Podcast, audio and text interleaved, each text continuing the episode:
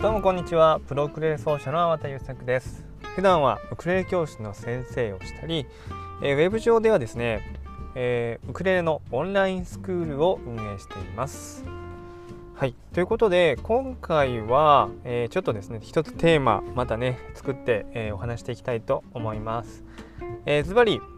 少し高い買い物をしようというねことになりますが、えー、まあそもそもね、あのー、工房筆を選ばずなんて言葉があります。まあ本当に上手い人は、えー、まあそんなに大したもの道具じゃなくてもねあ見事にまあこう使いこなして、えー、まあ素晴らしい書画を描きますよみたいなね、えー、なんかそういうことわざというかねものもありますががですよがそれがまあ、音楽にも通じるかというと必ずしもそうではないです。はい、でですねそうそう例えばあのウクレレっていう楽器ってね、まあ、一番安いのでね1000円とかからあるのかな。100, 100均でも売ってましたけどねこの間。ただそれはさすがにむちゃくちゃでしたね楽器として。楽器としてじゃないや。もうなんか楽器とかそういうレベルじゃなくてやばかったっていうことなんで。まあ、えー、あと3000円ぐらいのやつとかなんかマハロとかいう名前が書いてあったかな。そういうのとかで、まあ、3000円ぐらいで買えるものからとかありますけどあれも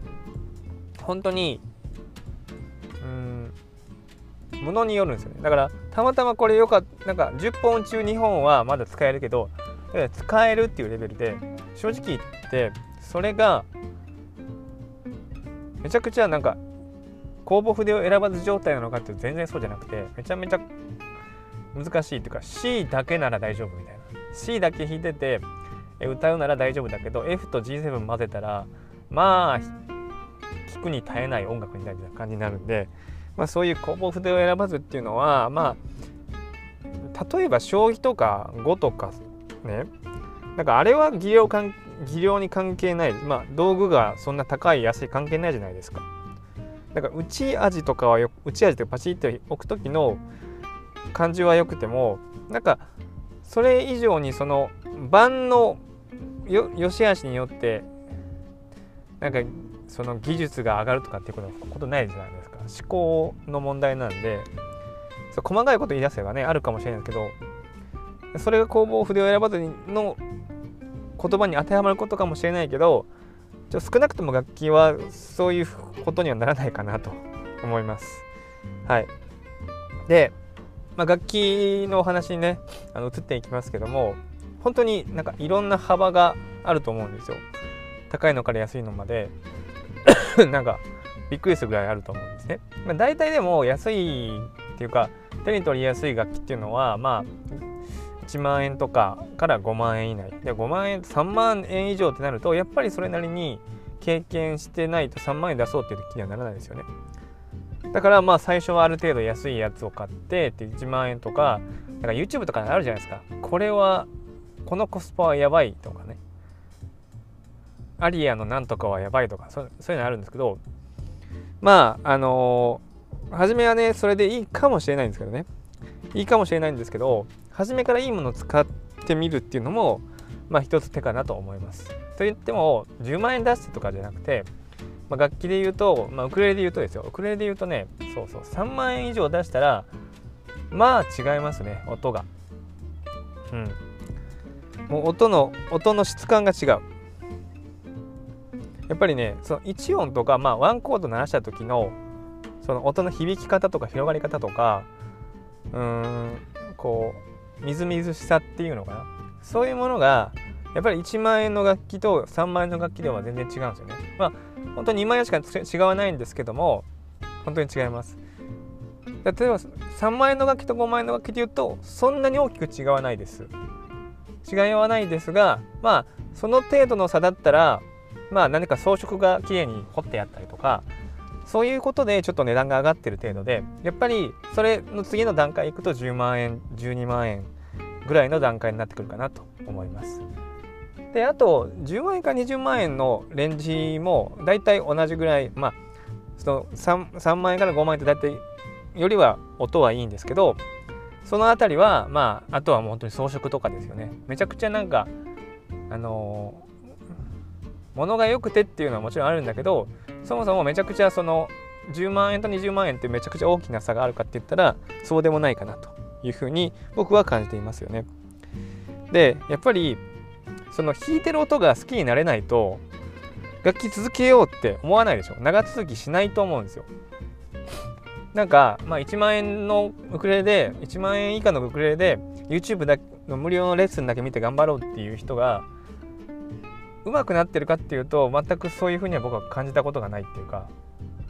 そういうふうな人を見たことがないしまあ頑張ってる人が発信してるしてるのを見ても、うん、ちょっとやっぱり厳しいかなってこのままではって感じしますね。そのモノマネっていう感じで、うんまあ、書いてある通り弾ける弾けたとしてもそれがすごいうっとりするような演奏だったりこうプロ級じゃなくてもなんかこうものすごくいい演奏になってるかっていうと全然そうじゃないのでやっぱりその辺りはなんかこうあまりケチケチしちゃうとまあ厳しいのかなっていうのは僕のあの印象ですね。うん、だからやっぱりその表現力っていうのをあの磨いていくにはそれなりにうん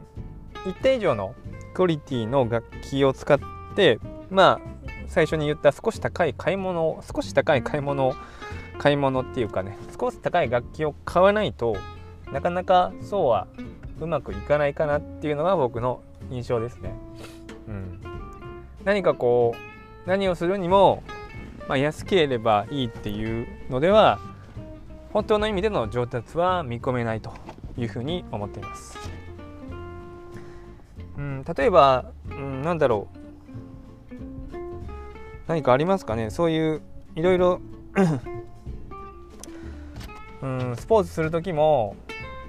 まあ、サッカーボール一つとってもそうだと思うんですけどもサッカーってめちゃめちゃ、まあ、大事なことって試合できちんと勝つこととか、まあ、ボールをうまくコントロールできることだと思うんですね。だけどその家で練習する時になんか空気がちょっとちゃんと入っていないようなあとバウンドの仕方が公式の試合で使うボールと違うものだったらそもそもうん普段と違う楽違うそのサッカーボールだとやっぱりその時の感触と全然違うのでプロ本来の試合の時とかうんちゃんとした場で使うねものと違うのでやっぱり、ね、うまくなっていかないと思うんですよ。あのなんかこういつもその場所場所によって違う感覚で驚くみたいなのがあると思うんですよね。でそれを使いこなせるのはまあ中級者以上っていうかまあ多少難があっても難があるサッカーボールとかでも使いこなせるのは中級者上級者であって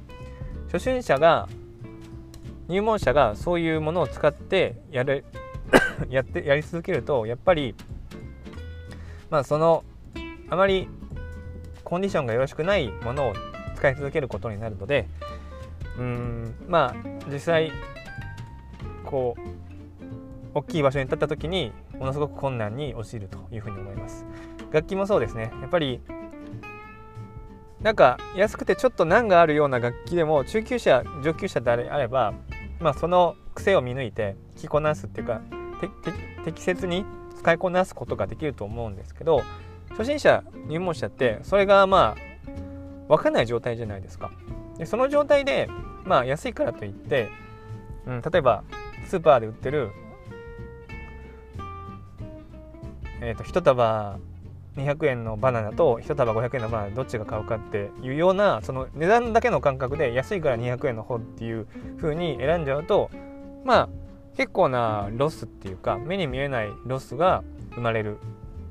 それはまああの正直気づかないんですよね。そんなもの気づくどこが違うかってやっぱ時間経ってみないと気づかないもんで人に指摘されて気づくもんなんでなかなかね自分自身ではすぐに気づけるものではないですがそういったことにあまあそういったことがね本質的に分かっている方はねあのそんな、えー、まあ安いから買うとか高いからやめるとかってそういううん短絡的な発想にならないはずだというふうに思っています。はい、なので、まあ、ぜひねあの今回は、まあ、高いものが全ていいとはもちろん言いませんがあの無料であるよりは有料である有料のものを使った方が何て言うのかな必然的にうん高品質というかある程度敷地を超えたもの、えー、ある程度のレベルに達したものまあお金もらう方も責任が伴いますもんね。僕だって何か商品を出す時にお金をもらうからにはそれなりの商品を作ろう。それに見合った商品を作ろうっていう感覚でやってるのでそれで文句言われたらあのもちろん返すようなことにもなると思いますしね。返金ということにもなると思いますけどやっぱりそのお金を、まあ、全く払わないもしくは少額で済ましてうまくいくっていうようなことはまずこの世の中ないかなと。ただほど怖いものはないっていうじゃないですか。まあ、ウクレレを買うとか楽器を買うっていうのは無料なんで少し高い買い物をする程度であればまああの日割り計算していただいてあのそんなにこう大変な金額ちょっと背伸びすれば届くぐらいの価格であればそれそれなりのものを買ってまあ長く愛用し続けるっていうね、えー、マインドでもって、えー、今後ね楽器演奏と楽器の上達につなげていってほしいなというふうに思っております。はいということで今回はまあ少し高い買い物をしようと、まあ、楽器もねちょっとねあの一般的に売られてる1万円からねちょっと前後のねものではなくてまあちょっと3万円ぐらいの以上のものを買えば非常にいいですよでもっと一生ものってなれば10万円から20万円のレンジでね、えー、買っていただければものすごく、えー、素晴らしい体験が毎日できますよみたいなお話になりました。はいということで今回は以上で終わりたいと思います。ご清聴ありがとうございました。それではまた。